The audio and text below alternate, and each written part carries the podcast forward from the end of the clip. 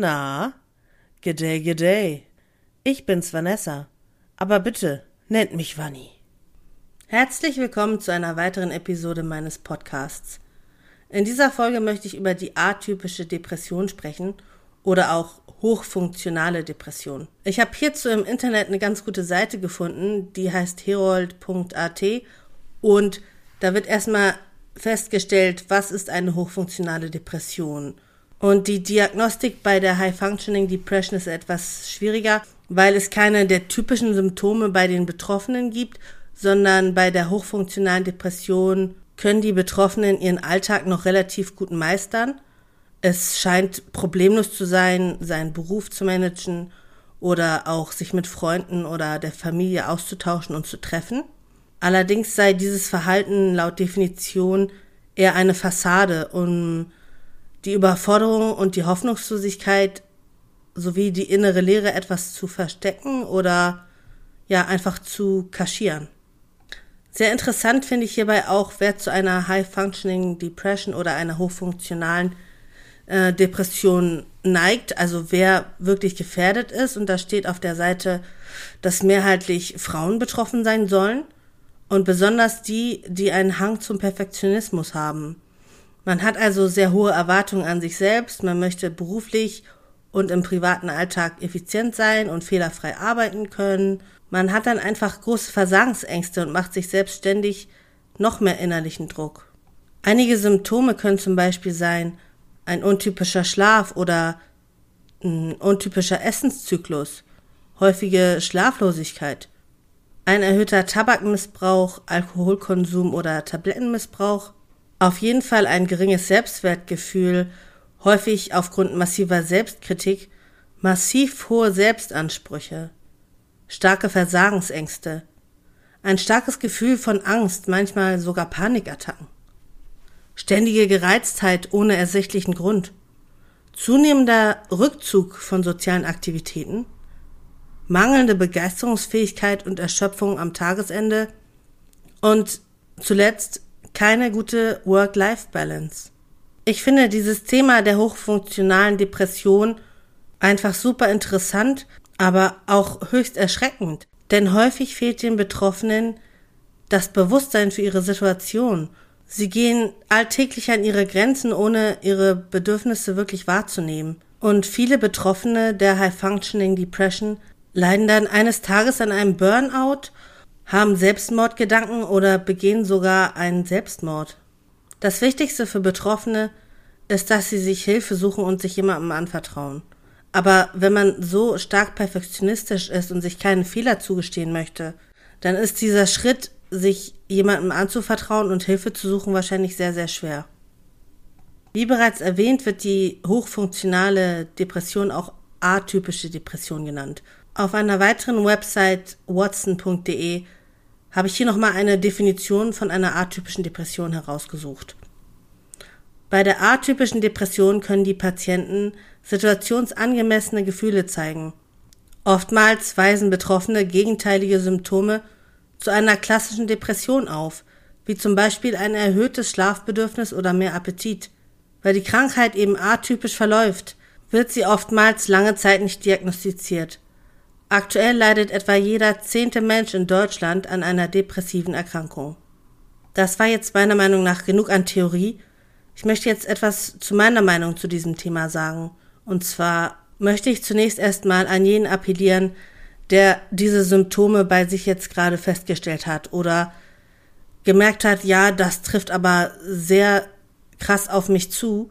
Und ich sag's jetzt einfach mal direkt, du bist nicht allein, und du bist auch nicht allein mit deiner Krankheit. Es fühlt sich für dich vielleicht gerade so an, als müsstest du funktionieren, als könntest du die Schwäche nicht zugeben. Doch bitte sei dir bewusst, es ist keine Schwäche, es ist eine anerkannte Krankheit. Das bedeutet nicht, dass du weniger gut bist, sondern das bedeutet nur, dass du dir Hilfe holen solltest. Vielleicht möchtest du erstmal mit einer außenstehenden Person darüber reden. Dafür gibt es Soforthilfe bei Depressionen im Internet, wenn man das einfach mal googelt, findet man sehr viele Hotline-Nummern, die man kostenlos erreichen kann. Die Telefonseelsorge bei Suizidgedanken lautet 0800 dreimal die 1 0 dreimal die Eins. Ich wiederhole 0800 111 0111. Diese Hotline ist 24 Stunden jeden Tag für dich erreichbar.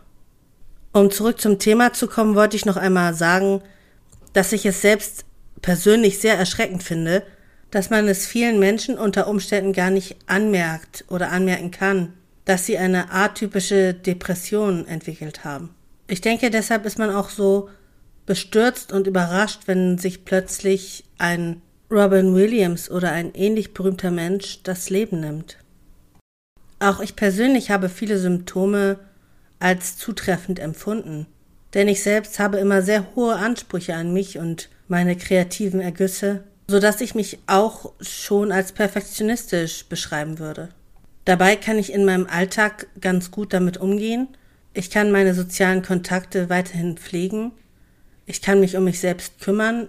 Ich funktioniere über den Tag hinweg eigentlich ganz gut und ich beschwere mich auch nicht andauernd. Also zumindest, wenn ich mich mit einer Freundin treffe, möchte ich ja auch eine schöne Zeit mit ihr haben und nicht die ganze Stimmung vermiesen. Tagsüber funktioniert also alles eigentlich ganz gut. Nur wenn ich dann abends im Bett liege, kommen mir schon einige Gedanken, die mich daran zweifeln lassen, psychisch vollkommen gesund zu sein. Ich möchte nicht zu sehr ins Detail gehen, weil ich ja bereits gesagt habe, dass ich nicht so viel über meine psychische Vorerkrankung erzählen möchte. Wenn ich denn dort nachts im Bett liege und mir Gedanken mache und meine Gedanken wirklich ernsthaft mal wahrnehme, höre ich dann doch mal einen inneren Monolog, der nicht gerade freundlich zu mir ist.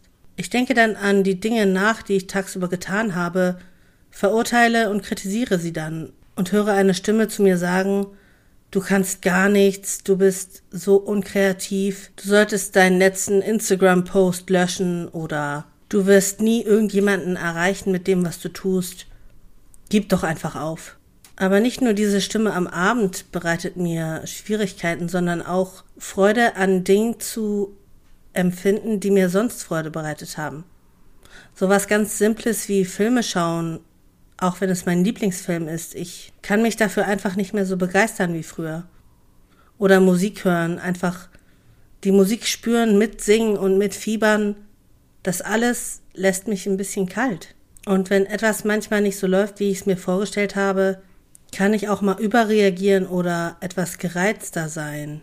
Das tut mir dann wiederum leid für meine Mitmenschen, die das alles so abbekommen und daraus entwickeln sich dann wiederum die Schuldgefühle. Auch fühle ich mich häufig müde, niedergeschlagen, erschöpft und einfach ausgelaugt. Doch das Schlimmste für mich ist mein geringes Selbstwertgefühl, einfach die Unfähigkeit, sich selbst wertzuschätzen, sich selbst zu mögen und sich selbst einfach gut genug zu sein. Falls du dich jetzt auch angesprochen fühlst oder diese Merkmale bei dir wiedererkennst, dann bitte sprich offen mit jemandem darüber. Mit deinen Eltern oder einem guten Freund, einer guten Freundin und hab keine Angst, dir professionelle Hilfe zu suchen. Denn dafür sind PsychologInnen und Therapieangebote nun mal da. Ich selbst bin auch gerade auf der Suche nach einem Therapieplatz und bin bereit, mir helfen zu lassen.